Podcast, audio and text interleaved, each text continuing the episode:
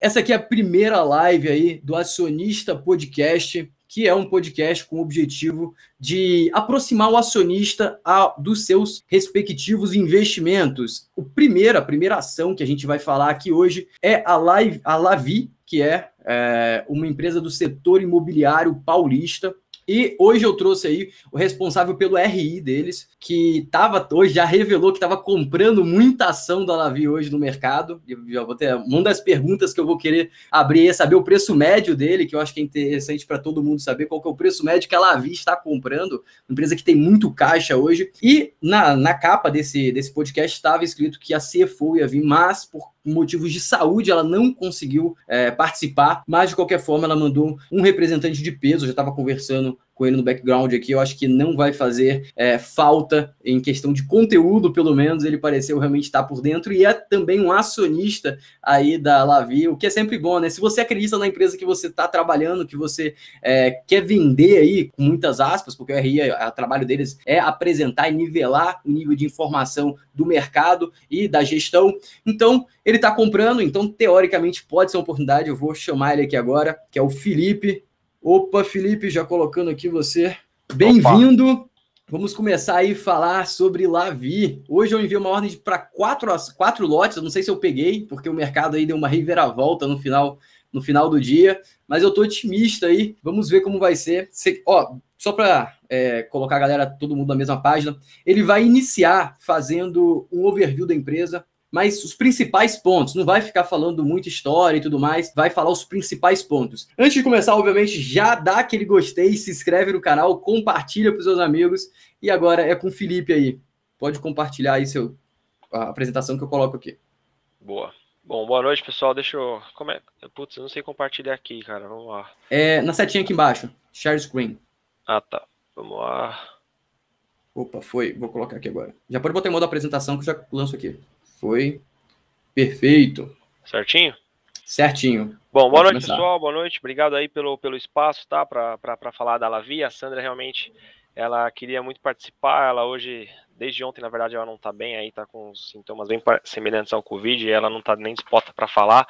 Mas basicamente aqui quem faz as reuniões com, com, com, os acionistas com o mercado sou eu, então eu tô, tô, tô bem por dentro aqui. Com certeza o conteúdo está sob boas mãos. Tá? Então, pô, falar um pouco da Lavi, vou passar muito rápido sobre a história da empresa, até porque esse material está todo disponível no, no, RI também. Então, é, a Lavi é, conta aí com mais de 34 anos de experiência no setor imobiliário, né? É, a gente nasceu é, da Cirela, como uma JV da Cirela, em 2016. É, o Ralph Horn, que é sobrinho do senhor Eli Horn, ele, é, junto com a, com a Cirela, aí, criou a empresa em 2016, com um terreno que ele trouxe da MAC, e aí fundou a companhia. A gente tem aí é, como foco principal a aquisição de um bom terreno, isso já vem da família Horn aí, né, desde de épocas é, da Cirela, e graças a Deus os resultados desde a fundação e desde a MAC, quando o, o Raf tocava, são muito bons. Então hoje a gente tem 3.7 bilhões no Landbank, é, lançado aí nos últimos 12 meses 1.2 bilhão, 600 milhões de receita líquida acumulada em 12 meses, com 180 milhões basicamente de lucro líquido. Uma empresa em, em crescimento exponencial. Aqui alguns números da MAC, então quatro, durante o período lá que o RAF é, tocou a empresa, 4,5 bi meio lançados, com uma margem bruta média de 43%, bem próximo ao da Lavi, uma margem líquida média de 34%, então mostra aí essa perenidade, continuidade que o RAF tem é, de conseguir entregar projetos rentáveis. É, um timeline bem rápido, né? Então aqui 2016 o lançamento que eu comentei, é, de 2017 a 2019 um bi lançado, foram seis projetos, basicamente quase todos aí 100% vendidos. É, em 2020, IPO, dois projetos lançados após o IPO, um tá 83% vendido, o outro 71% vendido. É, e esse ano, é, em 2021, um lançamento aí do icônico Versace, que saiu com quase 70% de venda,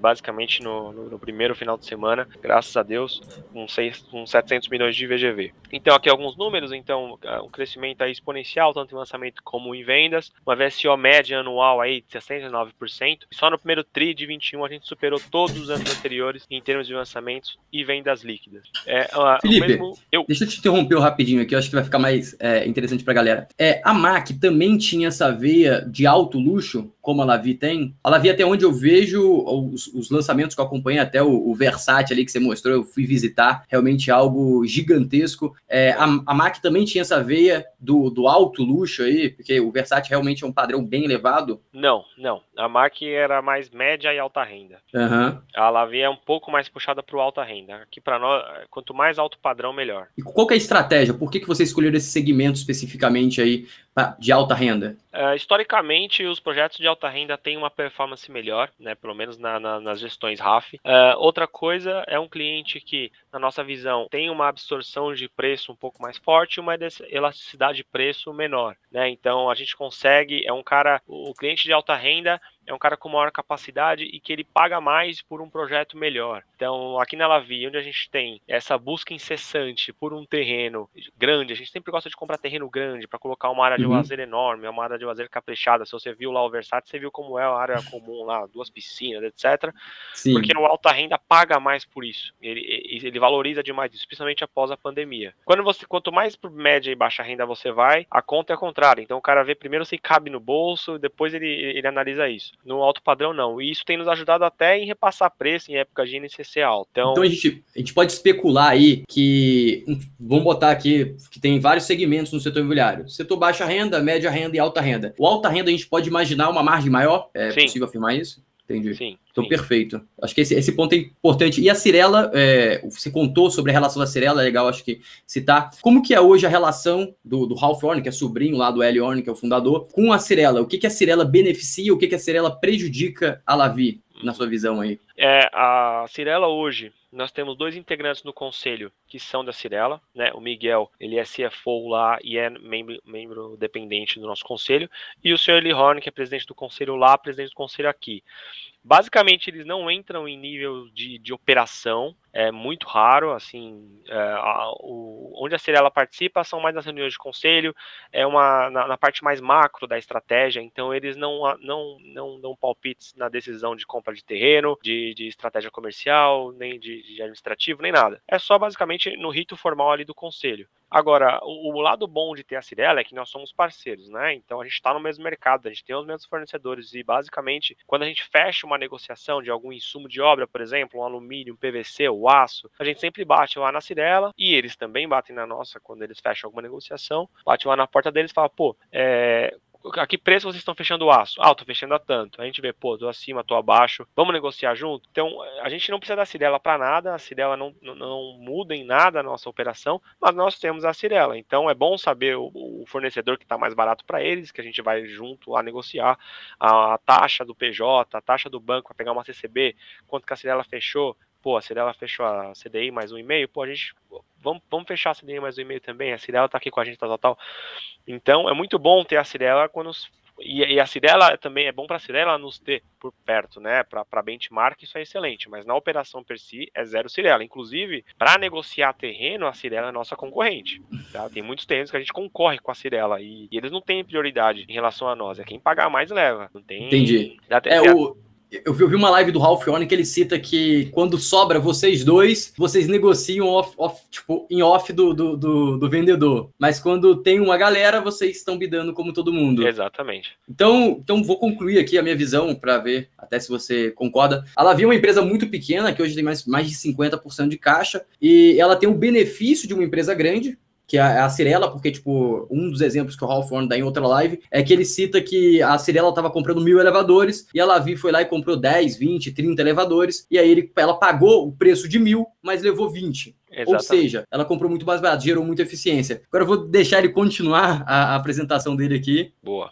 É, bom, então o plano da IPO segue intacto, né? Aí é, são financials. É, olhando o acumulado em 12 meses, 600 milhões de receita, a margem bruta está em 42%, 42%, lucro bruto 257 milhões, o EBIT daí 200 milhões com 32% de margem e o lucro líquido de 179 milhões acumulado, 29% de margem. O, o, gráfico mostra ano a ano, né, a evolução da companhia. Para 21 vai também vai ter um crescimento, para 22 mais ainda é, e por aí vai. Aqui um pouco do que a gente comentou, governança forte. Então esse aqui é o nosso conselho também são nomes eh, bem conhecidos, está tudo no site de RI. Uh, como pilares, nós temos aí, principalmente, ah, conforme eu comentei, compra de terreno grande para encaixar uma área comum bem grande, é, com, com mais completa possível. Até o cliente do alta renda, como eu comentei, ele paga mais por isso, principalmente nesse novo normal é, e uma média de VGV por projeto aí de 250 a 300 milhões. Então, a Lavi, para lançar um bi e meio, são cinco projetos. A gente não lança projeto pequeno, a gente acredita muito nesse potencial de lançar, de lançar projetos grandes, justamente para você ter. São cinco SPS para lançar um bi e meio. Então, você não precisa de uma estrutura gigante, são, são cinco CNPJs para você cuidar é, e com, com grande VGV agregado. E isso tem se mostrado muito bom, pelo menos os projetos que a gente lançou desde o começo da companhia, todos tiveram uma performance muito boa,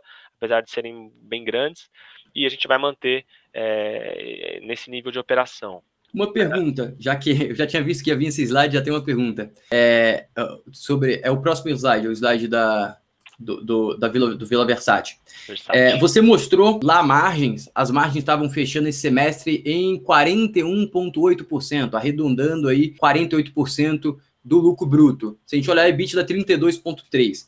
Eu acredito que por ter feito esse lançamento aí, que é um lançamento de 705 milhões de VGV, eu uhum. visitei realmente é, vender 73% das unidades de um ticket médio que você tem um ticket médio de cabeça, eu chuto que deve ser uns 3 milhões de ticket médio. É, tem que separar entre residencial e estúdio. Né? É, tirando os estúdios, tirando os estúdios. Ah, uns 5 milhões e meio mais ou menos. Então, é, imaginando isso, é, isso aqui provavelmente levou muito à margem. Qual que é a margem normalizada aí? Ou vocês pretendem fazer um lançamento desse por ano? É, na verdade, ele, a margem do Versace ela é mais alta mesmo que a média, né? Ela, ela beira ali os 44% mais ou menos. Hum. Mas não é aquela coisa de, nossa, muito mais alto. Como, porque assim, desde a da aquisição do terreno, lá em 2019, além do INCC muito alto, que corrói, né, essa, esse ganho de margem, a gente, a gente ganhou muito preço também, mas o custo subiu bastante. Mas o, o projeto sofreu diversas alterações também. Ele ficou uhum. muito mais requintado, etc., muito mais sofisticado.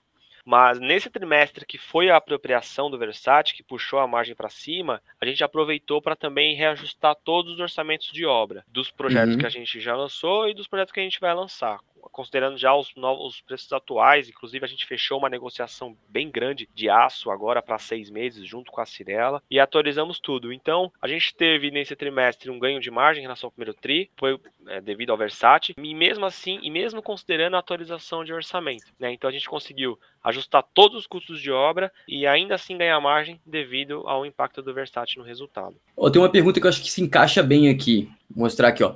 Boa noite, senhores. Floriano. A Lavi tem planos para aquisição de novos imóveis? Eu acho que ele quis falar de terrenos. Sabemos que a empresa tem muito caixa. Onde pretende investir? Eu vou refinar um pouco essa pergunta aqui. É, a Lavi veio é, comprando imóvel no segundo trimestre, ela, ela, anunciou uma compra grande de landing bank. É, quais são os futuros projetos, que eu acho que é o que o Christian quer saber, é, os futuros projetos que ela imagina e principalmente os segmentos que vocês estão fo focando, porque aqui na apresentação de vocês do, do, do, é, do, terceiro, do segundo trimestre, vocês têm o banco de terrenos, vocês têm aí 1,3 bilhão em alto e 500 milhões em médio alto médio tem 1,7 milhões. Esse médio, vocês vão trabalhar com a marca da Lavi. Vamos lá, vou organizar as perguntas. Esse médio você vai trabalhar com a marca da Lavi. O foco dos próximos terrenos está em, em qual linha? Luxo, alto, médio, alto. Uhum. Ou médio. É, e o que, que vocês têm comprado aí? Refinei um pouco a pergunta aí do Christian. Tá. É, a gente tem uma preferência pelo alta renda. Uhum. Dos.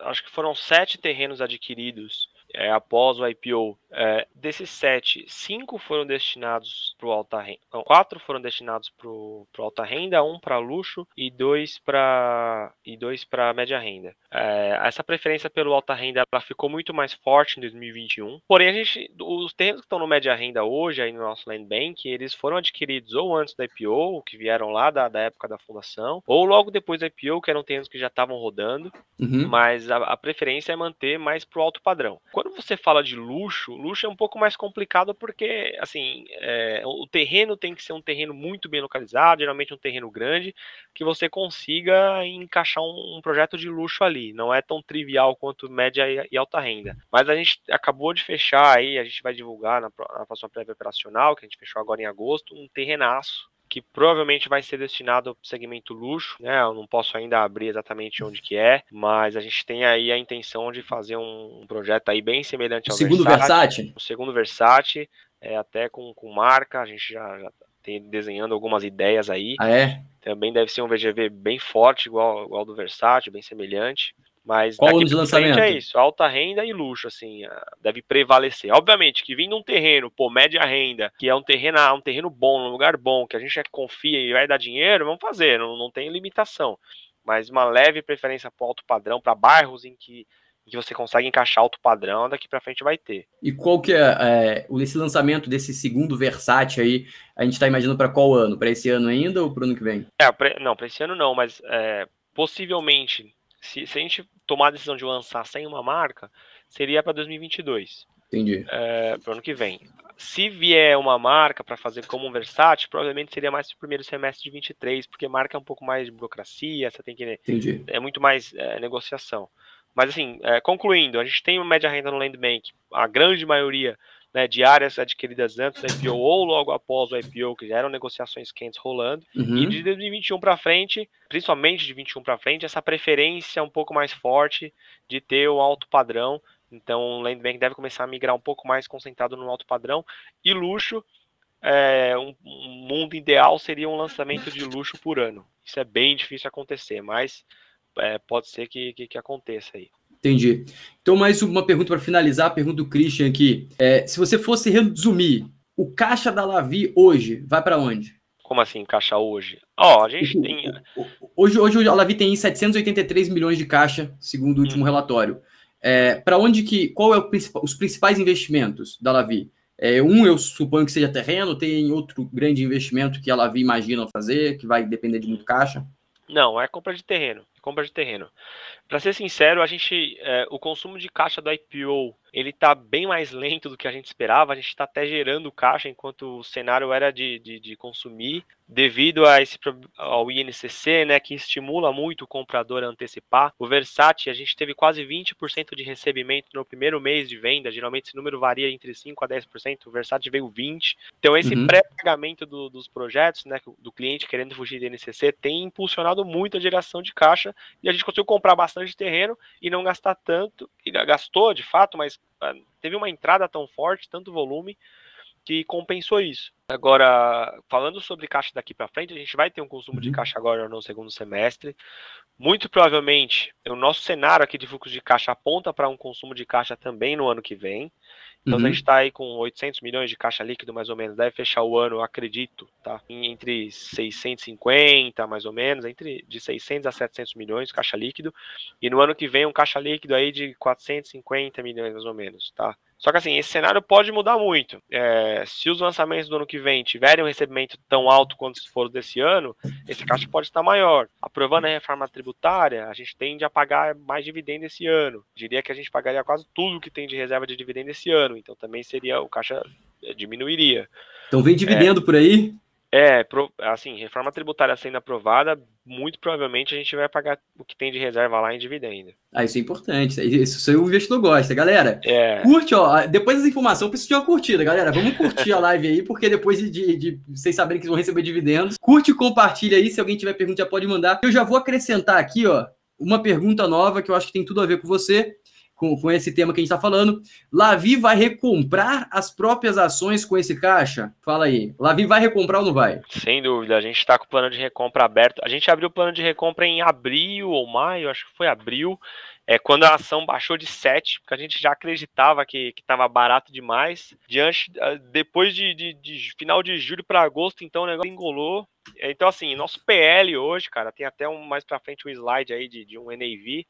PL hoje é 6,70, cara. Assim, lá via abaixo de PL não existe. Então, é, eu sou o principal, eu estou estimulando aqui para recomprar. A gente está recomprando, assim, está recomprando 6,30, 6,20. Hoje recomprou bastante a 6,15 fazendo muito bom negócio, assim. Se olhar o relatório 358 lá da, da CVM, cara, que é o de administradores e pessoas ligadas, diretor, conselheiro, tá todo mundo comprando. É que o meu, meu CPF não aparece lá, mas eu tô comprado também. Bizarramente barato, assim, obviamente que eu havia seis e pouco aí, que é o que tá hoje, é, é preço de pânico, né? A companhia, como se a companhia tivesse quebrada, a companhia tá com muito caixa. E para quem tem, tem estômago aí, a gente não sabe os próximos meses aí de Brasil, né, Bolsonaro, mas assim, no, no médio e longo prazo, para quem tem estômago, é quase assim, potencial de ganho absurdo em Lavi, cara. Empresa A gente deu, pô, em um semestre 100 milhões de reais de lucro, sabe? Assim, é, é muito forte. ano passado inteiro foi 90, cara. Assim. É isso que eu gosto de ouvir, é isso que eu gosto de ouvir. Então, tu é. trouxe o cara certo, galera. Responde, eu trouxe o cara certo, na moral. o cara tá comprado. Se o cara tá comprado, tá todo no mesmo barco. Se der muito ruim é porque o Brasil se explodiu e aí é, é comprar é comprar uma terra para você plantar a tua própria comida. Mas eu vou retornar aqui a sua apresentação. Vamos lá. Boa. Eita, calma aí. Pronto. Eita, agora me confundi nesse negócio aqui. Agora aqui. Agora acertei. Pode continuar aí. E eu vou, já Bom, vou vendo aqui as próximas perguntas. Versace, né, né a gente comentou bastante dele agora, 73% vendido. Aí, pô, aqui são, é o histórico de lançamentos. Lumiere, 71% vendido. Wonder, esses dois lançados ano passado, 1,71, 8,83% vendido. One Park Perdiz, Moema Cirela, Native, Vitrali, todos aí próximo de 100% de venda. Palazzo Mova, que a gente está entregando agora, também está entregando 100% vendido, está começando a repassar tudo, então vai ter bastante caixa é, vindo também. Uh, Praça Moca e Praça Piratininga, aí os dois já entregues no ano passado. Mercado de atuação, mercado de São Paulo, que está com um crescimento muito forte de lançamento e venda nos últimos anos. Vale dizer que desse crescimento em lançamento, o mercado confunde muito isso, tá? É, o, mercado diz assim, pô, mas vocês estão num, num, num, crescimento aí de lançamento, vai super ofertar a cidade. Primeiro, é, isso é um crescimento de lançamento em relação aos anos de 2016 e 2018, que foram anos de baixíssimo lançamento, com, com uma demanda carente aí de novos projetos. Segundo, que 60, 70% dos lançamentos aqui de 21 acumulados meses e de 20 são de baixa renda tá? Se você olhar no, nos dados do Secov, uh, o, o, alta renda ele está no mesmo nível lá de 13 e 14, não é nada exponencial. Então, o nosso produto, que é o de 2, 3 dormitórios, 4 dormitórios, tá, ele não está nesse crescimento todo. Se olhar o estoque também, ainda está baixo, tá? Então, a gente não vê um crescimento de preço ainda, o, o, os imóveis estão crescendo abaixo do IPCA, tem espaço para subir preço, e aí entra mais uma vez aquilo que nós comentamos. O alta hum. renda, ele tem muito mais poder de absorção, ele é muito menos elástico ao preço. Então, a gente está conseguindo, graças a Deus, lançar e conseguir repassar, apesar do aumento de custo, todo esse problema. Então a gente está num cenário de lançamento forte, porém com demanda também muito agressiva, sem subir o preço. Então a demanda ainda segue muito aquecida. O que tem, que a gente tem visto em casos,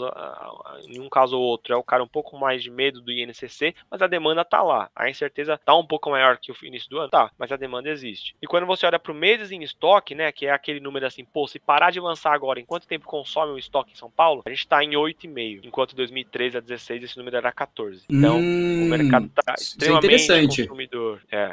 Mas 2013 até 2016 era qual qual o ponto do ciclo aí imobiliário? Era topo, meio? Eu não, eu não lembro exatamente dessa, dessas, desse, desses anos. A gente pode é, considerar que esse, desse período estava aquecido ou não? É, assim, de 2013 a 14 estava extremamente aquecido. 15 e ah. 16 foi quando começou a crise. Entendi, entendi. Então esse aqui pegou o finalzinho ali de. Essa, essa era a média por, por, por semestre? Isso. 14,1? Entendi. Isso. Então a gente está num ponto né? interessante ainda. É, é acumulado em 12 meses. E você imagina que esse número tende a aumentar ou cair aí nos próximos 12 meses? Sua especulação. Olha, a gente acreditava no início do ano que esse número tenderia aumentar pelo fato uhum. de que uhum. viriam muitos lançamentos. Uhum. Com o advento do INC e toda essa incerteza macro, os lançamentos não vieram e possivelmente vai vir um número bem menor de lançamento é, do que a gente estava esperando. Então eu acredito que esse número deva se manter pelo menos até o final do ano, porque não vai ter tanto lançamento e o mercado ainda está muito comprador. E para o ano que vem eu acredito que deva começar a subir um pouco, mas dificilmente vai chegar no, no que era os 14, 15 lá de, de 2013 e 14. E uma pergunta então, agora. Hoje é muito mais consciente consciente, sabe? É, uhum. Hoje as empresas estão muito mais conscientes é, no sentido de, de não lançar por lançar. O fato de vários IPOs não terem saído no, no ano passado ajudou muito o mercado, para quem ficou no mercado, porque é, você tirou muito player que estava comprando terreno para fazer volume, muito player que ia ter que lançar porque prometeu no prospecto que ia lançar. Então isso ajudou muito quem ficou no mercado. Então agora a gente pode, me, me veio uma, um ponto na mente aqui, você me corrija se estiver errado. É, a gente pode imaginar que o, o, os players players que estão imersos no luxo é, tem uma barreira competitiva maior do que o normal, porque o cara que está lançando, por exemplo, no médio, para ele subir para o luxo é mais complicado, porque ele vai ter que entregar uma experiência que ele nunca entregou. Descer é mais fácil. Então, em um cenário do mercado se aquecendo mais, a gente deve imaginar mais players é, descendo do que subindo, ou quem tentar subir vai ter mais dificuldade. Ou seja, ali quem está ali no luxo vai permanecer ali, mas quem não está ali tentar chegar provavelmente vai vir com uma vantagem competitiva menor. Talvez o terreno pode pode compensar um pouco, mas vem aí com, com uma, uma atratividade menor. Isso é, isso é uma afirmativa válida? Perfeito, é válido. É, via de regra, eu vou dar o exemplo do Versace, que o Versace ele é o driver do, né, desse, desse novo projeto que eu comentei, uhum. que a gente vai lançar, que a gente fechou recentemente o terreno. O Versace, a gente demorou seis meses para adquirir o terreno, e esse que, que, que, eu tô falando, esse novo que ainda é meio, não posso falar muito, a gente levou uhum. oito meses. É, o Versace a gente comprou junto com a Cirela, a Cirela que tem uma, um histórico de fazer projetos de luxo com parceria, né, e eles foram nos ajudando ali, dando os drivers, mostrando o atalho, né, os caminhos é, e os principais erros que eles cometeram no passado para que a gente não cometesse. É, então a gente comprou um terreno por acreditar, um projeto de luxo não pode ser em qualquer terreno, não pode ser em qualquer lugar, tem que ser no lugar correto. E quando você coloca uma marca, aumenta mais ainda essa barreira, porque fazer um projeto com marca é muito complicado, assim, é muita burocracia, são, são quatro braços ali trabalhando, tem muita, é, discord, muita discordância, alguns pontos, etc. E o Versace nos mostrou que a gente sabe fazer, então não deu uma expertise não só de adquirir um terreno e saber que aquele público vai pagar mais por aquilo, como de ter uma parceria e saber os atalhos daquilo, né? A gente fechou a Versace, os móveis vieram da Itália, então teve problema de, de logística, um monte de coisa. Então hoje a gente está calejado, vamos dizer assim. Para nós, a gente sabe o, os caminhos de, de, lançar um projeto de luxo. Então, e esse terreno que a gente comprou agora, depois de oito meses, é porque a gente sabia desde o início que ali ia caber um projeto para você vender a 25, 30 mil reais um metro quadrado. Tá? Então, agora, a... a... gente só conseguiu fazer o Versace, isso é válido dizer, porque a Cirela uhum. ajudou muito. Veio uma, uma ideia que veio da Cirela. Daqui pra gente, a gente toca com as nossas próprias pernas. Mas dificilmente um player que nunca tocou um projeto luxo vai, vai ter esse feeling de conseguir um terreno ou uma marca que vai encaixar daquele jeito. E coragem, né? Porque para negociar com, com a Versátil não deve ter sido muito fácil nem muito não barato. Foi, não foi fácil nem barato, cara. Gente, é, coragem. É, assim, o IPO, eu diria que o IPO saiu por causa desse projeto, porque quando a gente começou as negociações do IPO, a Versace já estava definida como parceria e já estava muito avançado, mas o projeto muda um milhão de vezes, eles querem mexer no projeto arquitetônico, material de marketing. O que eu escrevi no release lá, tomei bronca, eu não podia ter escrito Vila Versace, tinha que ter escrito só Vila. É, ah, é? Então, é, cara, tomei bronca do pessoal aqui, pô. mas, mas, mas é a conclusão, valeu a pena? Vocês querem replicar porque teoricamente valeu a pena. Qual foi o grande benefício de você botar um branding assim no, no imóvel? Eu não sei, eu nunca ouvi falar muito nisso, provavelmente na Europa deve ter uhum. muito esse tipo de lançamento, mas aqui no Brasil foi o primeiro que eu conheci com uma marca que não era do setor, vamos dizer assim. A Cirela tentou ali o Pirifarina, que não, não foi sucesso na minha concepção, é, que foi o design da Ferrari, para quem não sabe. E qual que é o, o aprendizado que vocês tiram e no final do jogo, valeu muito a pena ou não? Valeu muito a pena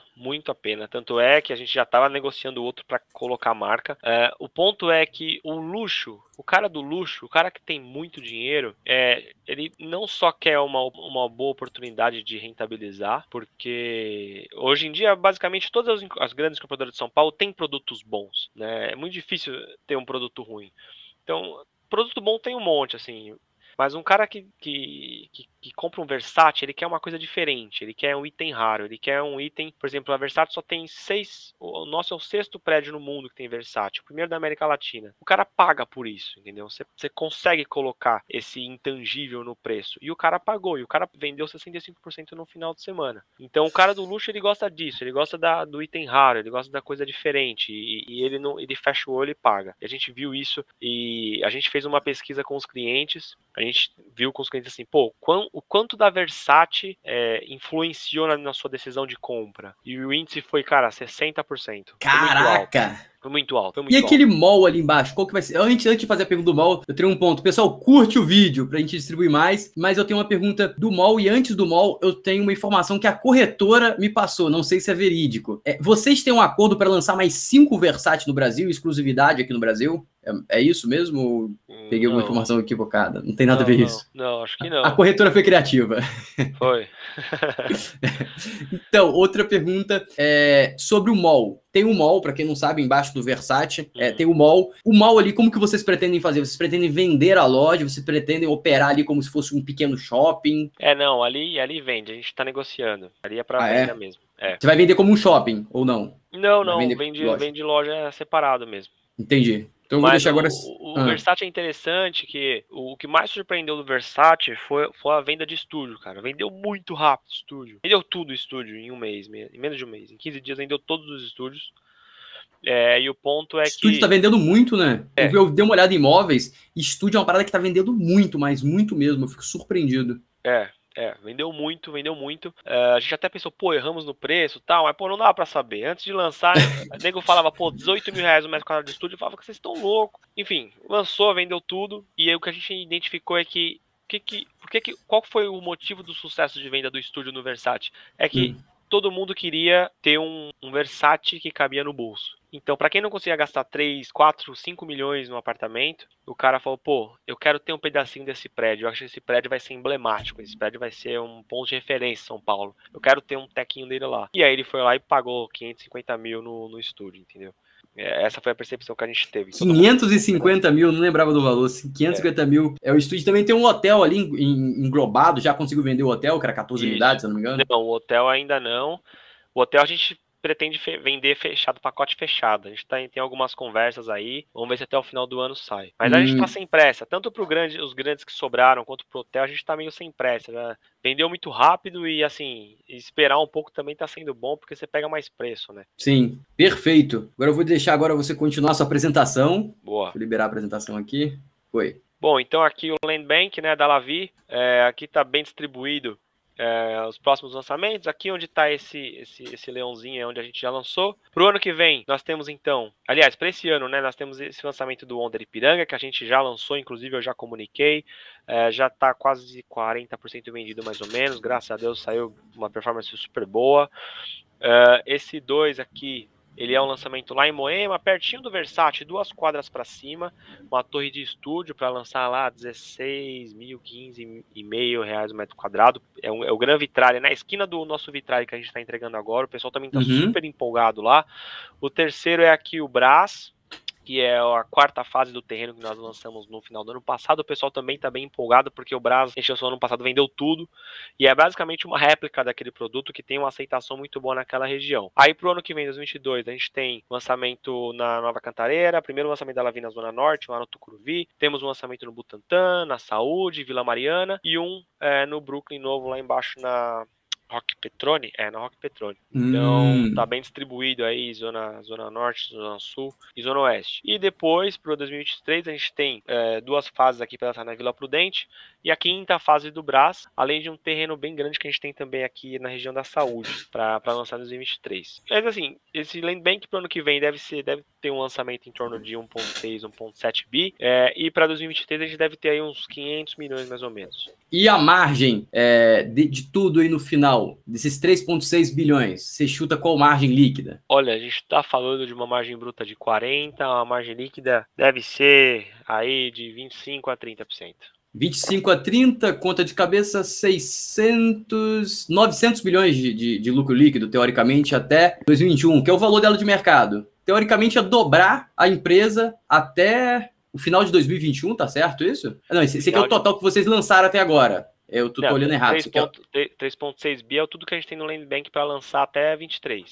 Ah, até 2023. Então até 2023 a teoria é dobrar a empresa. Isso, exatamente. Parece um bom case, né, galera? Parece um bom case. Já vale mais uma curtida aí. Vamos exatamente. lá. Tem mais apresentação? Tem aqui. É, agora é mais, é mais assim, tem um comparativo aqui. Eu, eu trouxe um comparativo com todas as empresas que fazem média e alta renda uhum. é, em São Paulo. Tá, então vou passar um a um aqui, se quiser eu acelero. Mas vamos lá.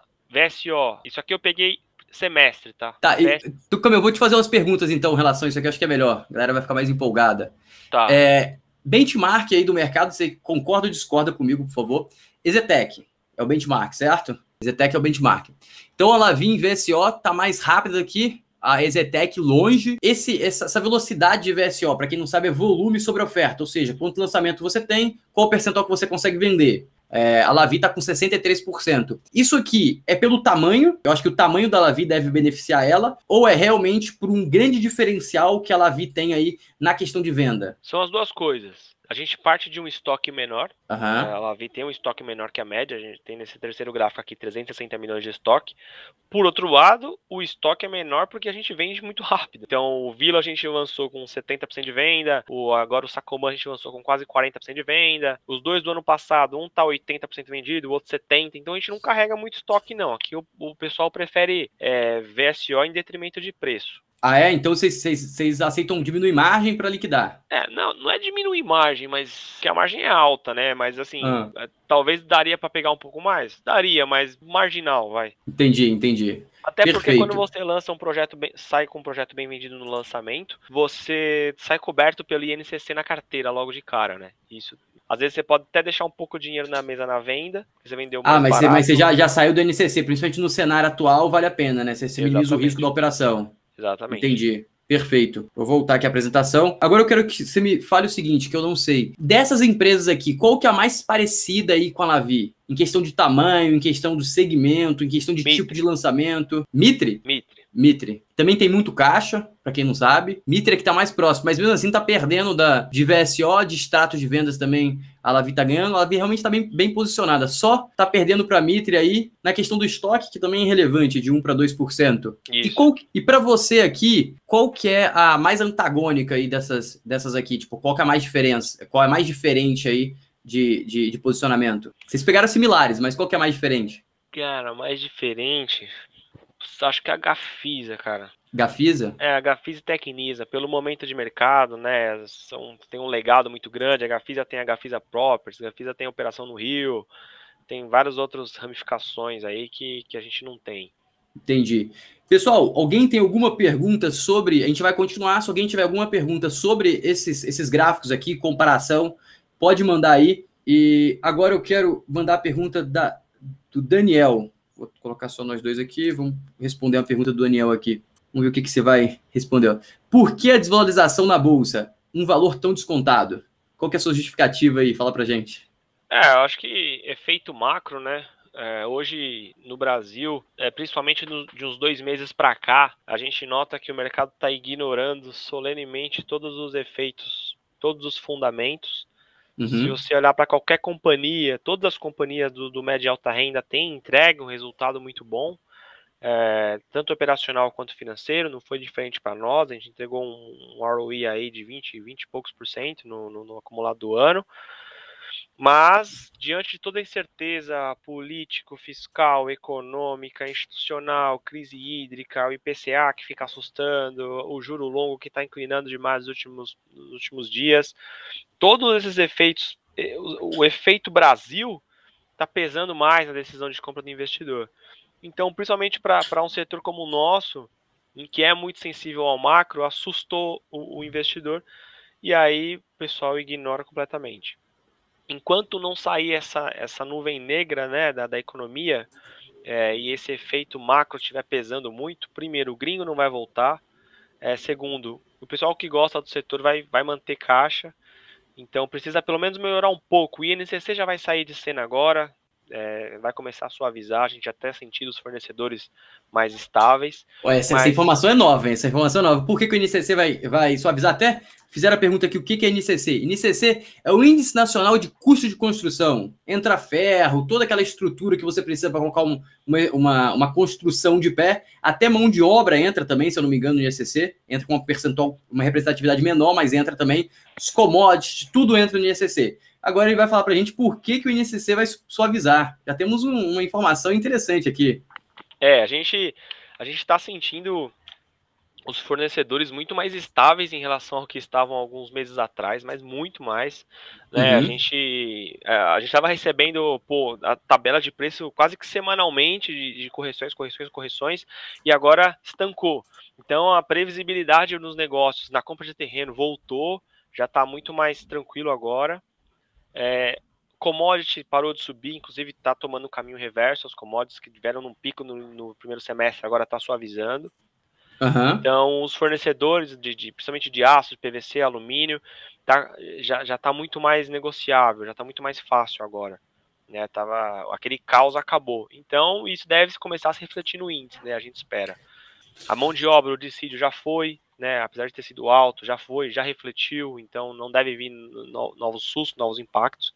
Então daqui para frente a deve começar a suavizar, sair do radar. Então, então é, a, teo, teoricamente, o NCC diminuindo, tudo bem que vai ter uma, uma contramão ali das taxas de Selic e tudo mais, mas teoricamente com o NCC enfraquecendo pode aquecer o setor só por isso, porque para quem não sabe, o NCC, por exemplo, no acumulado de 12 meses, estou olhando aqui agora, está em 9,3%, é isso mesmo? Não, em 12 meses ele está em 17%. 9 é o tá ano. Em 17. Acho, o acumulado do ano. O é, acumulado do ano está em 17%. Então, a Selic fica palha. Tipo, a Selic não é nada perto do INCC. Então, Exato. basicamente, se o INCC realmente enfraquecer, como ele está citando, e parar de corrigir de forma tão robusta, a gente pode imaginar só isso aí alavancando o cenário imobiliário brasileiro. Essa é a minha especulação também.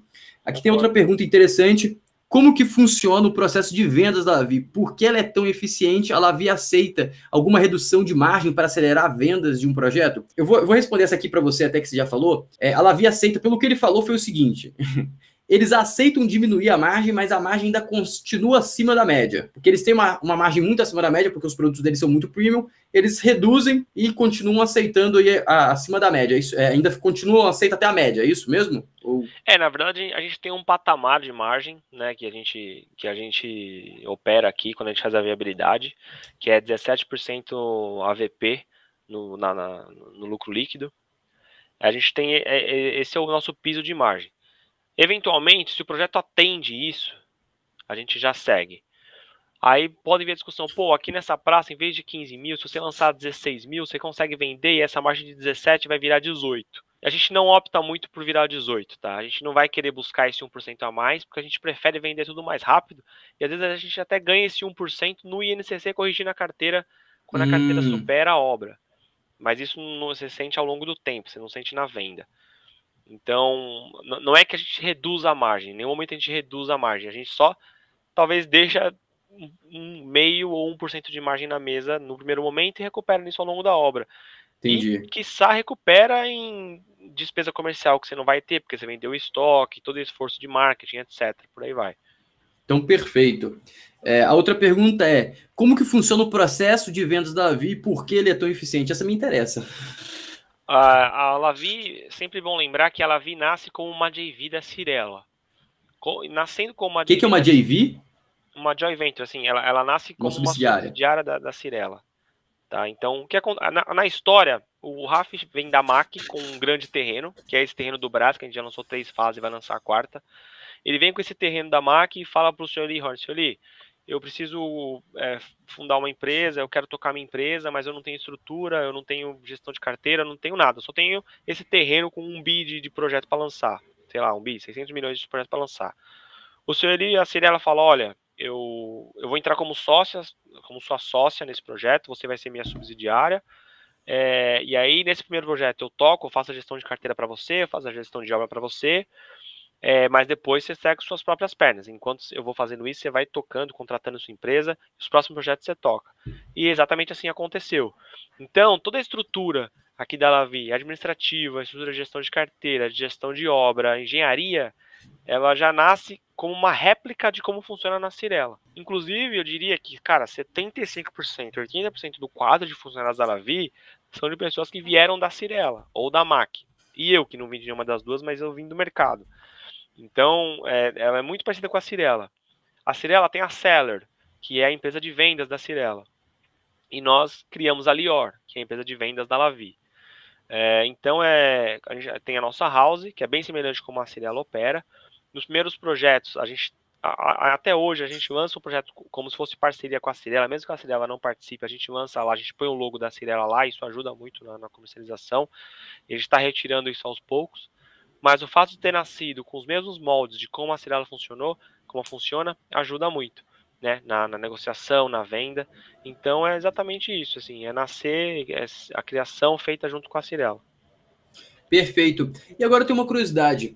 A, a CFO que ia participar com a gente aqui, ela tinha 25 anos de Cirela, se eu stalkei ela bem no LinkedIn, não tenho certeza. Como que foi essa tirada? Porque a Elione, teoricamente, deveria gostar aí de uma funcionária que tem 25 anos de casa, teoricamente deveria ser uma boa funcionária. Como que é essa tirada? Como que o, o Ralph Orne, ou tem outros membros da família Orne também no, no board e como sócio aí da, da, da Lavi, como que o Elione lidou com isso? Ah, beleza, tudo bem, porque vai para uma subsidiária? É, é aqui a gente tem os diretores, a gente tem o Ralph Horn, que é CEO, o Dida Horn, que é CEO, que cuida da compra de terreno e novos negócios, que é filho do Sr. Raf. A gente tem o Moshi, que é diretor comercial, né, ele cuida das vendas, que é irmão do Raf e também sobrinho do Sr. Eli. É, esses três são os principais né, drivers aí da, que, que, tocam a companhia e são os principais acionistas do grupo controlador também. Então, a, o interesse deles é super alinhado com o domino, do, do, do minoritário. Uhum. Agora, a Sandra, 25 anos de Cirela, no acordo de acionistas diz que a RH Empreendimentos, que é a companhia do RAF e do DIDA, indica o CEO, então a RH indicou o RAF, e a Cirela, que é a, a principal sócia majoritária depois da RH, indica o CFO, né? tem poder ah. de indicação do CFO. Então Entendi. a Cirela pegou e indicou a pessoa de confiança deles, que é a Sandra, que tinha 25 anos, é, que estava logo abaixo aí do, do Miguel, tocando a companhia. Então, é a pessoa de confiança então, dele. Não, agora fez bastante sentido, agora fez bastante sentido. Então, a Cirela indicou a, a Sandra, agora faz sentido ela Isso. ter saído depois de 20 anos, que não saiu com aspas, foi ainda a serviço, vamos dizer assim, do senhor Eli Orne. É a pessoa de confiança do seu Eli tocando o financeiro da Lavi. Entendi. Ó, vamos lá agora, voltar para sua apresentação. Vamos ver o que, que tem aqui após essa apresentação. Tem, apresentação ainda ou só vamos para perguntas agora? Temos apresentação. Ah, cara, é assim, bem rápido. Depois eu vou disponibilizar no RI, depois o pessoal vê. É, pô, tem mais comparativo aqui agora de financials, então menor despesa comercial sobre venda, menor dinheiro do setor, uma das maiores margens brutas, maior margem EBITDA, uma das maiores margem líquida, é, o maior ROI. Uma pergunta, por que que a, rapidinho, por que que a, a, a, a Exetec tá ganhando em margem? Eu tenho uma especulação de resposta, mas qual que é a sua resposta? Acho que você vai dar a mesma caminho. E a Exetec, ela sempre teve margem alta, a gente... Mas são dois pontos. Primeiro, todos os terrenos dela lá adquire via caixa, 100% caixa, isso faz com que a negociação é, seja muito mais atrativa para ela. E um land bank dela também muito alto e adquirido há muito tempo atrás. Né? E o hum. land bank que você compra via caixa há muito tempo atrás, ele fica é, estático no tempo. Então, na hora que você vai lançar, você considera o preço que você pagou lá em 2010, sei lá. Hum, mas tem uma desvalorização aí, barra valorização. É, você lança Entendi. nos preços de hoje o terreno que você comprou a preço de 10 anos atrás, vamos dizer. É meu palpite, tá? Eu não sei, não dá para saber, mas comprar via caixa e um land bank adquirido há bastante tempo. Entendi. Não, perfeito, perfeito. Eles também têm uma operação, para quem não sabe, eles têm uma operação financeira muito boa. Eles é. financiam muito dos clientes dele, o que aumenta muito a margem também. É, se você olhar a margem bruta deles é a mesma da margem líquida, justamente por isso. Eles têm a margem bruta, aí você tira todas as despesas, tal, tal, tal, e volta ao resultado financeiro, bomba de novo e a margem líquida fica igual. Os caras, os caras têm uma operação muito boa. É... Pode continuar a apresentação agora? E aí acho que é isso, assim. Então, um ROI alto, caixa líquido alto, a menor dívida líquida sobre PL aí, é, bem descontado em relação aos pares. Todos os analistas é, recomendam compra, né? O target price aí varia de 11,50 a 15,70. Hoje o papel tá 6 e pouco. Aqui alguns resultados operacionais, mas isso aqui é meio que mais do mesmo. Resultado financeiro também, DRE, dívida.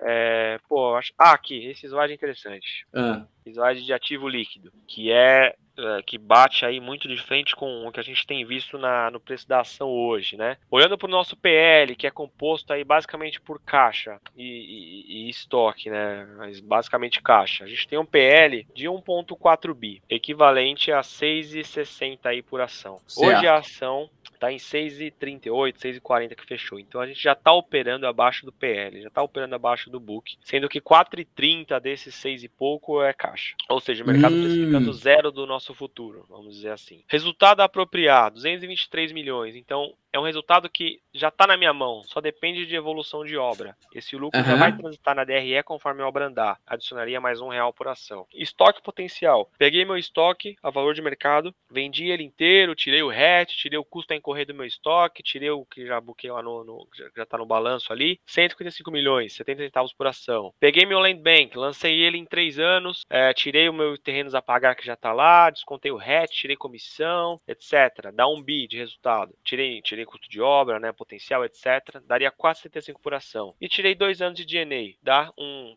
um ativo líquido aí potencial de quase 2,8 bi, o que daria 12 e 86 por ação. Hoje a ação tá 6,40, então a gente está falando aí de um upside de 100%, uh, sem muito esforço. Peguei meu PL, meu PL vale tanto, meu resultado apropriar, que vai acontecer conforme a obra ande, o meu estoque uhum. que é baixo, que eu consigo vender ele rápido, já tirei os descontos todos de comissão, hatch, etc. E o meu land bank, que hoje está na minha mão comprado, que é todo 80% comprado depois do IPO, então tá fácil, assim, vamos dizer, de lançar ele. Há uma margem que é a margem que eu estou realizando hoje, até eu coloquei uma margem abaixo, botei 38% de margem, sendo que a minha margem hoje está acima de, de 40, 42. Tirei RET, tirei comissão. Então é um número totalmente factível que basta a minha operação continuar como ela está para chegar nisso.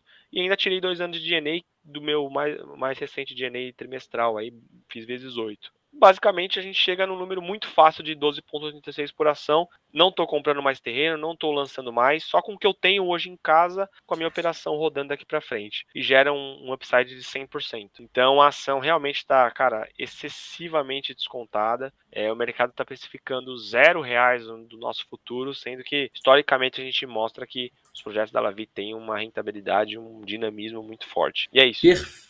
Perfeito, perfeito. É, depois desse slide aí, eu não sei se a galera conseguiu ver. Vocês conseguiram ver o slide com a comparação de preço? Porque eu acho que o programa travou, o programa que está mostrando para lá. Eu vou até mostrar minha tela aqui. Deixa eu ver se eu consigo mostrar minha tela aqui para mostrar o slide, que eu também estou com o slide aberto aqui. Vocês não conseguiram ver? Calma, eu vou, vou compartilhar agora a minha tela. Calma aí, que aí eu vou conseguir apresentar para vocês. Deixa eu ver. Acho que travou aqui. Vocês estão conseguindo ver agora? Esse aqui foi o slide. Eita, tá um pouco quadrado. Opa. Eu consigo colocar em modo apresentação. É, essa aqui, esse slide que ele mostrou, basicamente o patrimônio líquido deles corresponde a 6,59 de ação por ação. Um real de resultado próprio foi tudo que ele falou. Isso aqui, teoricamente, é bem conservador, como ele citou aqui, como vocês conseguiram, conseguiram ouvir. E então, teoricamente, nos próximos dois anos, que é o lançamento dos 2 bilhões, certo? É, teoricamente, dos próximos lançamentos, ele alcançaria esse valor aqui, porque aqueles 3,6 bilhões vão gerar um lucro ali que é estimado de uns. Quanto que foi o lucro que você estimou? Que a gente chegou a estimar 25%, era 900 milhões, né? É, isso. Então, estimando 900 milhões, a gente pode imaginar que a empresa dobra de valor. Já que eu vou até entrar, aproveitar que o site está aberto, ó. Segundo o Bruan, 6,43, que hoje não sei se fechou mais alto, fechou mais, mais baixo, tá uma loucura.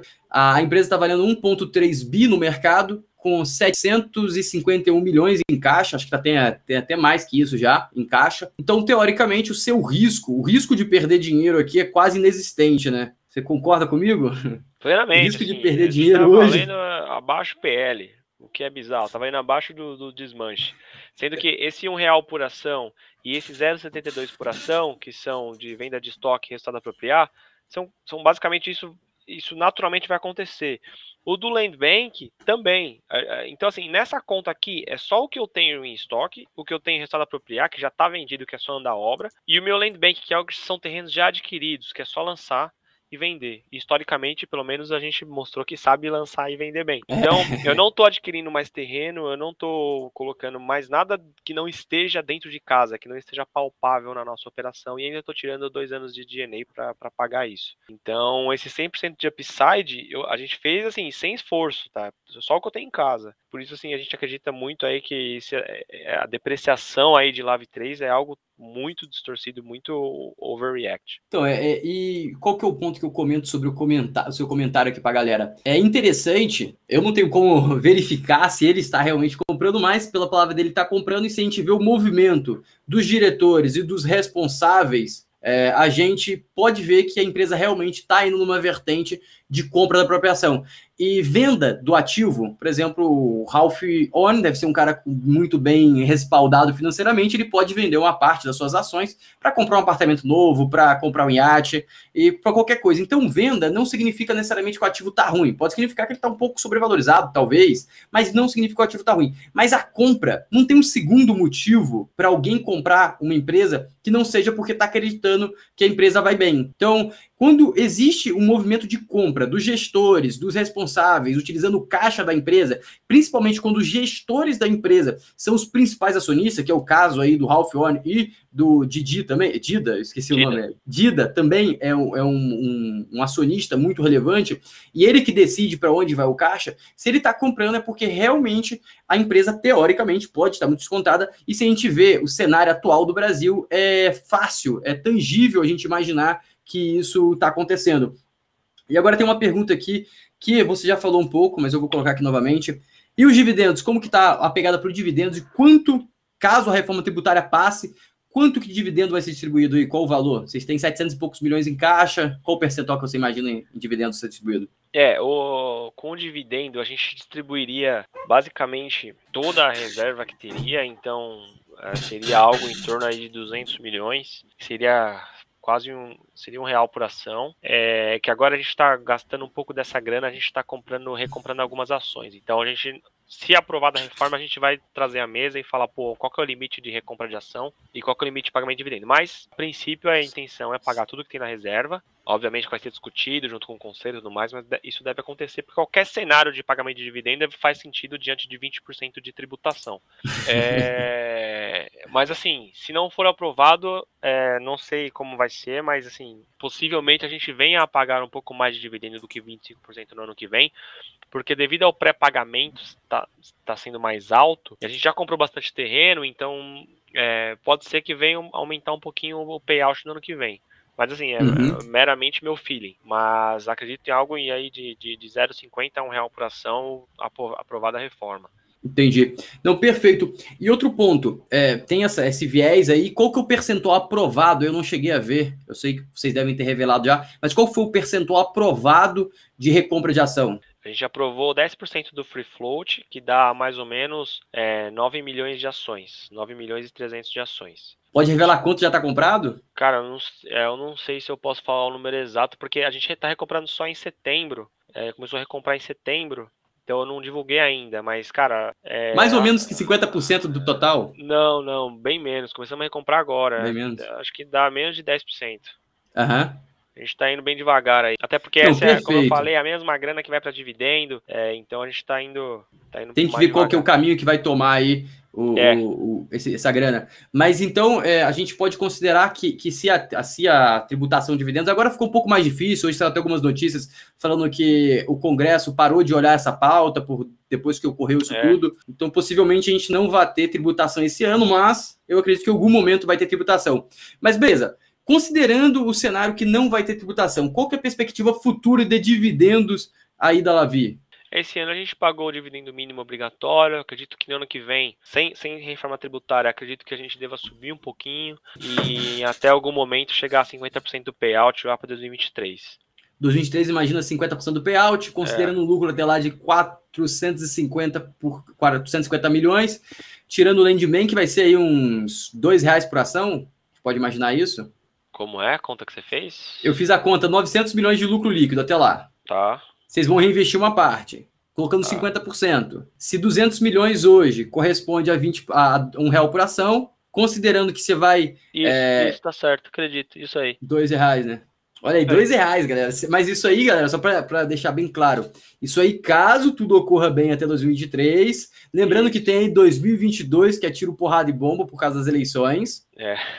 Então, então, pode vir qualquer coisa, mas se, se, o Brasil sobreviver, provavelmente a Lavi vai estar tá muito bem. E eu reforço aqui muito a questão da postura de caixa, porque querendo ou não, uma empresa que possui o caixa aí de mais de 50% é, tem uma margem de manobra muito grande.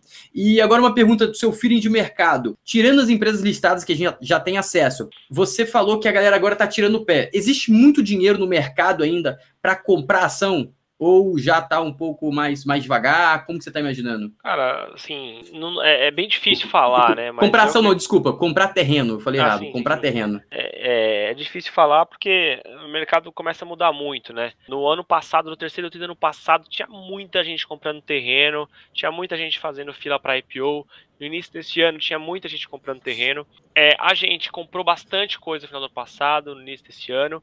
É, a gente agora está muito mais seletivo, não paramos e nem vamos parar de comprar em momento algum, mas está muito mais seletivo. Né? É, o que a gente tem sentido, o mercado de terreno deu uma esfriada.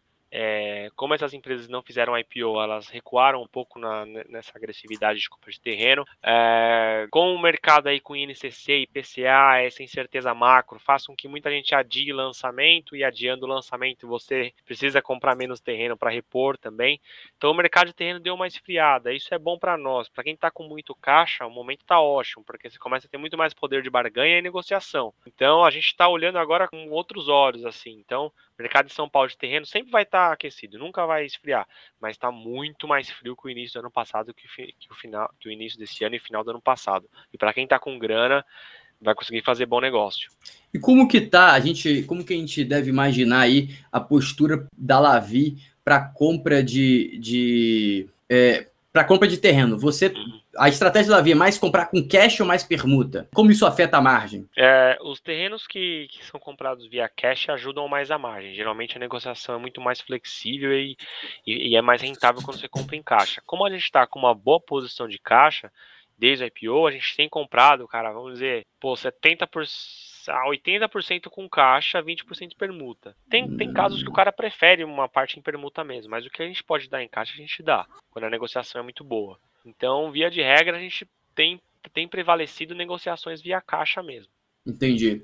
E você falou do cenário aí do NCC que tende a cair. É, isso você imagina que vai ser repassado diretamente para o consumidor na queda? Você vai diminuir a parcela? Ou isso vai se tornar margem das construtoras? Para nós, isso, isso vira margem, mas como eu falei, a nossa intenção aqui, a característica da Lavi não é de inflar o preço, não é de botar o máximo de preço possível. Então, a gente sempre faz a conta assim, qual é o mínimo preço possível, aceitável para chegar na, naquela margem que a gente espera.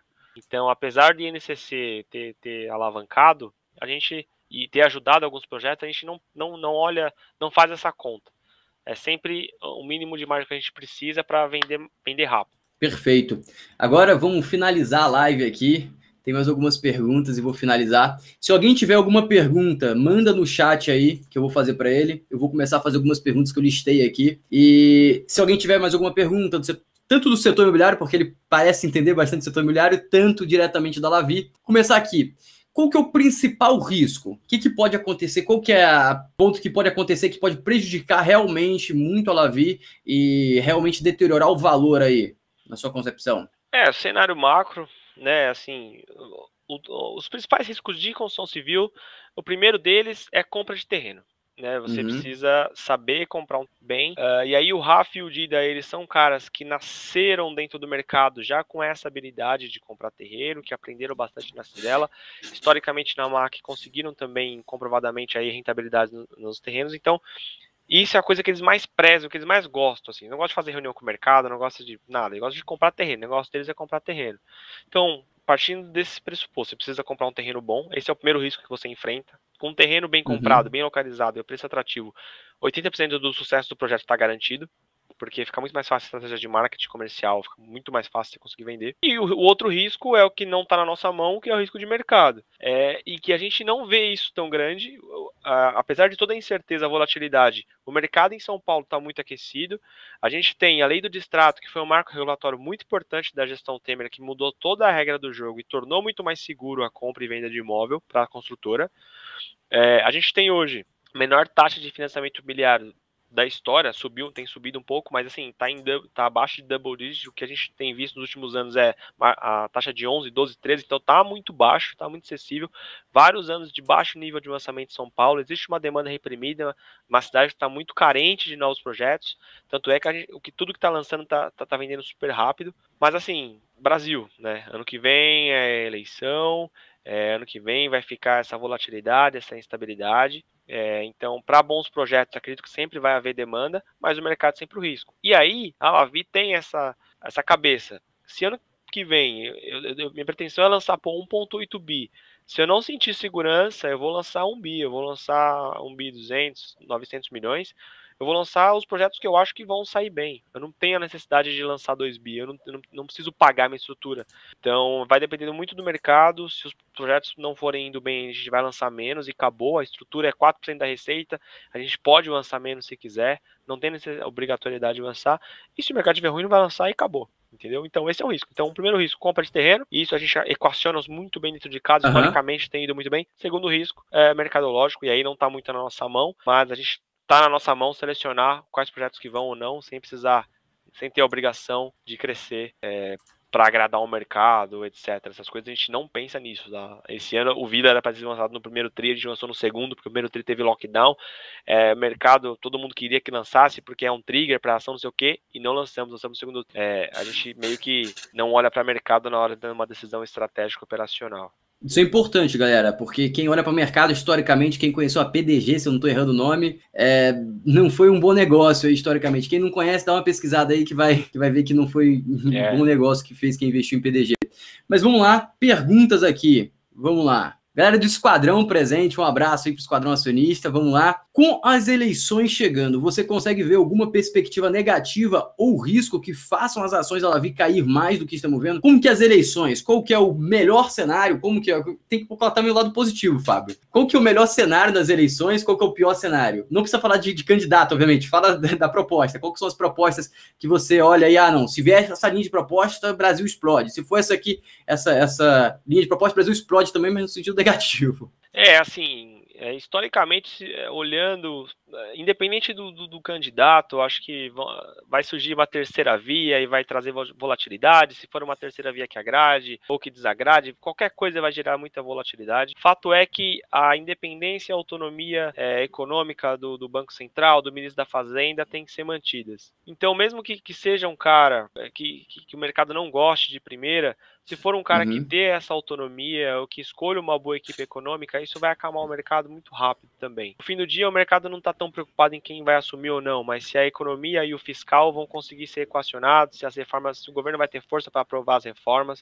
esse tipo de coisa. Então não me preocupa tanto o nome que vai ser, mas me preocupa mais a equipe que esse cara vai escolher para colocar. É, então, que... basicamente, é segurança jurídica aí. Segurança jurídica e também independência dos poderes em prol de uma de uma de decisões mais eficientes eficientes, assim. Isso, não que tá correndo, que, quando o Bolsonaro foi eleito, a bolsa disparou. Porque o Bolsonaro foi eleito indicando a equipe que ele ia colocar, ele falava do Paulo Guedes, ele falava do Moro, que, que eram figuras muito bem quistas no mercado. E o mercado sabia que com o Paulo Guedes lá e o Moro, né, o Roberto Campos Neto e tudo mais, ah, pelo menos essa autonomia econômica ia dar um pouco mais de segurança, né, de, de previsibilidade. E aí o gringo veio muito forte e tudo mais. Aí quando veio a pandemia e essas figuras começaram a mudar, o Paulo Guedes teve que se preocupar com outras coisas, né, até passou a reforma da Previdência, mas ele teve que começar a se preocupar com outras coisas e até acalmar os ânimos do mercado, do que o Bolsonaro falava de errado, etc, etc. Aí o mercado foi perdendo essa segurança jurídica e econômica, é, e aí o negócio desandou de vez e estamos vendo o que estamos vendo. Então, então eu, acredito, eu, acredito, que muito menos do que o nome, é a equipe que o nome vai levar. Tá, aqui tem uma pergunta interessante também, que é por que lançamento só em São Paulo? É estratégico, por, pois o estado, é, porque o Rio de Janeiro tem um dos maiores, é, um dos mais caros metros quadrados é, do Brasil. Primeira pergunta, por que só em São Paulo? É estratégico? Qual é a visão? Por que só São Paulo? A Lavi é, traz é, o que a gente tem, assim, a gente faz o que a gente sabe fazer. O pessoal de compra de terreno aqui na Lavi, eles têm muita habilidade, é, são caras muito sênior de mercado e têm muita habilidade de comprar terrenos em São Paulo. A dinâmica de bairro em São Paulo, como ela muda as tendências e tudo mais, a gente acompanha muito de perto. Então a gente tem muita expertise e é só se olhar a VSO da Lavia, uma das mais altas, a margem bruta, uma das mais altas, porque a gente sabe comprar terreno aqui é, e, historicamente tem tido bons números aqui rentáveis. É, olhando para o Rio, cara, a gente não, não, não tem expertise nenhuma. Eventualmente, pô, em algum momento do ano que vem, é, do ano que vem, daqui, sei lá, 4, 5 anos, a companhia em velocidade de cruzeiro, estável, lançando 2 bi e meio ao ano e a coisa acontecendo, pode até ser que comece a olhar para outros mercados, até por unidade de crescimento e tudo mais. Mas hoje a gente vai focar no que a gente sabe fazer, entregar rentabilidade, estabilidade e não, não pensa, em nenhum momento chega essa discussão de abrir para outros mercados ou até mesmo em São Paulo, no ABC ou no baixa renda. A gente nem discute isso agora. O momento dela vir agora é de acelerar, né? O avião está naquele momento de decolagem e a gente tem que focar no que a gente sabe agora. Perfeito. É, eu acho muito interessante interessante, é legal a gente lembrar, pessoal, para quem não sabe da história, que as pessoas que. As pessoas não, as empresas que tentaram ir para o Rio para crescer de forma desesperada tiveram um desempenho bem, bem complicado. E aí, muitas dessas empresas ainda estão colhendo os frutos passados. Tecnisa, Gafisa, cresceram de forma robusta. Teve até um caso da própria Cirela aí, que caiu um prédio em Vitória, se eu não me engano. Você deve saber foi, dessa história. Foi. E aí a Cirela teve que ir lá e honrou tudo. Ele teve que honrar tudo. E foi um terceiro que construiu. Então a velocidade, a vontade de pegar todos os percentuais que estão na mesa, que o discurso dele é que a Lavi não tem esse foco de pegar de cada centavo que está na mesa, é normalmente propicia um longo prazo muito mais saudável. Se a gente for olhar aí para a Exetec, que foi uma das poucas, que são únicas ações da Bolsa que não saiu desesperado para tomar o Brasil, tá aí extremamente saudável e sendo benchmark do mercado. Então a estratégia deles de estar tá em São Paulo é aquela questão que ele citou, é compra de terreno. Esse é o grande jogo. Eu conversei com um cara que compra muito imóvel, ele falou, cara, dinheiro imóvel você compra, é, você ganha dinheiro no imóvel na compra. Na venda é você isso. não ganha, você ganha na compra. Tem que comprar é barato, resumidamente é isso. Exatamente. O Rafa mais... teve algumas experiências uhum. na MAC, terrenos fora de São Paulo, e umas boas, outras ruins, mas em São Paulo é muito assertivo, entendeu? É, o que ele, a, a habilidade e, e a segurança que ele tem de comprar terreno em São Paulo é tamanha e tem, e tem, tanto mercado. São Paulo é tão grande, cara. A gente, a gente esse, esse terreno, esse terrenaço que eu te falei aí, que seria um novo Versace, foram oito meses de, de, negociação, foram, sei lá, quase 20 casinhas, lotezinhos comprados. E eles gostam, eles, eles têm isso muito forte, entendeu? E não liga de demorar seis meses, até um ano de comprar um terreno, se for um bom terreno, que ele vai ganhar muita grana. Versace, 700 milhões. Põe uma margem líquida aí de 30%, 210 milhões de reais de lucro você não, não vale uhum. a pena seis meses de negociação para 200 milhões Foi de reais? Foi seis meses de negociação no, no, no Versace? Foi. De, da Copa do Terreno, né? Aí depois vem outra burocrata e tal. Mas, cara, 200 milhões de, de lucro. O IPO foi um bi. 20% do, do IPO, do IPO foi um terreno. lucro do, do terreno do Versace. Então, é, isso tudo em São Paulo. Então tem muito espaço, tem muita coisa para fazer em São Paulo. É, dá para crescer os próximos 4, 5 anos só comprando terreno média e alta renda em São Paulo, é, que é o que a gente sabe fazer. Então, para que mudar? Se a gente tem essa expertise, né? Concordo. Tem mais uma pergunta aqui, ó. Isso aqui vai ser rápido de responder. Boa noite. Como tá as vendas dos imóveis? Quantos por cento tem de estoque pronto? 2%, se não me engano? 2%, que agora já deve estar tá em um ou meio, considerando agosto e setembro. É, e aí a gente deve fechar o ano aí com 0% de estoque pronto, porque esses dois que a gente está entregando agora estão 100% vendidos. Então, devemos fechar o ano aí sem estoque pronto, graças a Deus. Então, de parabéns, então, de parabéns. E no primeiro semestre agora... do que vem a gente tem uma entrega grande que também está 100% vendido. Então, deve ter um, alguns meses aí de estoque pronto zerado. Ó, fizeram mais uma pergunta aqui do cenário de mercado. Os preços dos imóveis em São Paulo dispararam. Como vocês enxergam isso? Ainda tem espaço para subir mais? O preço é, subiu mais pelo INCC, né? É, basicamente o que está subindo é INCC. Nenhuma incorporadora está ganhando nessa história, tá? O INCC subiu 17%, como a gente conversou. É, então, assim, a, a gente está recompondo o INCC, basicamente. É, só que assim, o INCC ele é só na obra, né? Então a sua obra vai é metade do VGV, então se o INCC é 20%, você precisa subir o preço em 10% para repor. Mas ainda está, de acordo com o FIPZAP, ainda está abaixo da inflação, então eu acredito que tem espaço para subir mais. E tem demanda para isso também, tá? Eu acredito que o mercado vai se assustar de primeira, o que é normal, o mercado ver os preços subindo, isso vai assustar, mas depois acomoda. E para quem tem estoque, até os lançamentos novos ajudam a vender estoque, por que pareça, que você lança um, imóvel a um preço acima do que tá lá, que você lançou ano passado, vira uma referência. Pô, o cara tá lançando a 10 mil, esse meu aqui tá 9, vale mais a pena o meu. Então ajuda muito para quem tem estoque também. Mas acredito que sim, vai ter mais, vai subir mais preço sim. Para finalizar agora, a última pergunta. O Ralph Orne, em uma live, ele falou que o objetivo dele é ganhar com o preço da ação, ou seja, ganhar com a valorização da empresa, com a geração de valor da empresa. Vocês têm alguma meta, alguma coisa que você possa falar para o final de 2021, que a gente está chegando, ou dois, final de 2022, meta de resultado? Qual que é a meta aí, que é o que é a estrela guia aí da Lavi? Olha, a gente tem as metas de, de venda, né, que são até estão no nosso bônus aqui no, é, as metas de venda são um gatilho do nosso bônus e precisam ser atingidas. E aí a gente tem, é, se eu não me engano, são tem que vender 70% de tudo que lança. É, é não, é, é 60%. Tem uns que são projetos que são 70, outros que são 50, porque alguns são no final do ano. Então vai ter bônus gordo para você esse ano. Se Deus quiser, o Verstappen vai puxar a fila aí. É, é, a meta de venda é essa. Agora, de lançamento também, então lançar são lançamento e venda, são os gatilhos. Lançamentos dos quatro projetos, dois já foram, o terceiro já tá para sair agora, que é o Gana Vitrali, e o último é mais pro final do ano. E vender isso bem. Então, o Versace saiu com 70% de venda, o outro saiu com 40%, tá indo super bem. Até o final do ano deve fechar também uns 50, 60, se Deus quiser. Os últimos dois podem sair um pouco menores, que já são mais pro final do ano. Agora, de resultado, a gente não tem meta. Na verdade, meta oficial, guide, você não tem nenhum. De resultado, cara, acredito que algo em torno aí de um lucro de 200 milhões para esse ano que é mais que o dobro que a gente fez no passado, é, graças aí principalmente ao, ao sucesso do Versace. Versace realmente agregou muito, hein? Muito, por isso que o nego quer fazer um monte daqui para frente, né? Mas o, o próximo, próximo lançamento de marca vai ser com a Versace também ou vai ser com outra marca? Não, provavelmente com outra marca. Provavelmente com outra marca. Com outra marca? É. Dá um senso maior de exclusividade? Qual é a estratégia? Por que não usar o know-how já adquirido com a Versace? Porque talvez, acho que, não sei, não sei. É, não, é, não sei se a Versace iria querer fazer outro prédio no Brasil. Ela tem seis prédios, o da Versace é o sexto no mundo, aí tem ah. um em cada continente, tem, assim, não, não sei se existe um, um apelo da Versace em fazer outro na mesma cidade, no mesmo país, entendeu? Entendi, em um curto período de tempo ainda. É, é. Aí tá, talvez seria uma outra marca é, de, de roupa, sei lá, alguma coisa assim. Entendi.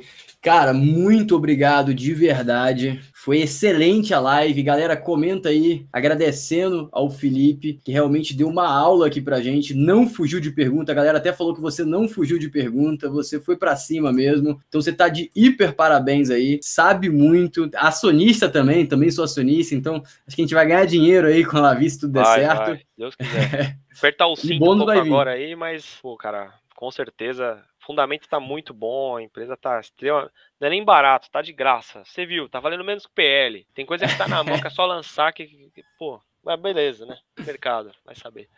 Então é isso, Felipe. Muito obrigado de novo. Show. Galera, agradecendo aí, gostaram muito. Eu vou finalizar a live aqui, só vou dar um tempinho, porque tem um delayzinho até o YouTube. E vai ficar gravada. Quem quiser assistir tudo na íntegra depois, fique à vontade. E é o que, que é a conclusão dessa live é comprar Lavin, né, galera? Obviamente não é recomendação, cada um faça a sua análise. E também tenho que agradecer que os parceiros da, da live, que são. Aqui embaixo vai aparecer a Avenue e a Guide, que são os parceiros aqui do Acionista Podcast. Então eu vou encerrar aqui